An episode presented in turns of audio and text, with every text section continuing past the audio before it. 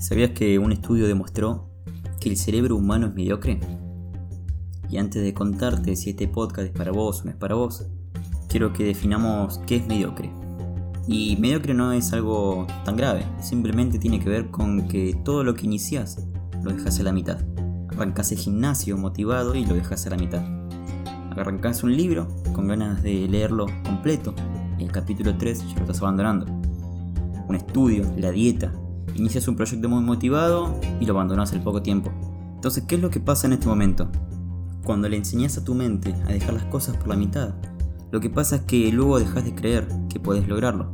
Entonces se repite como si fuese un ciclo. Por eso es muy importante terminar lo que empezás.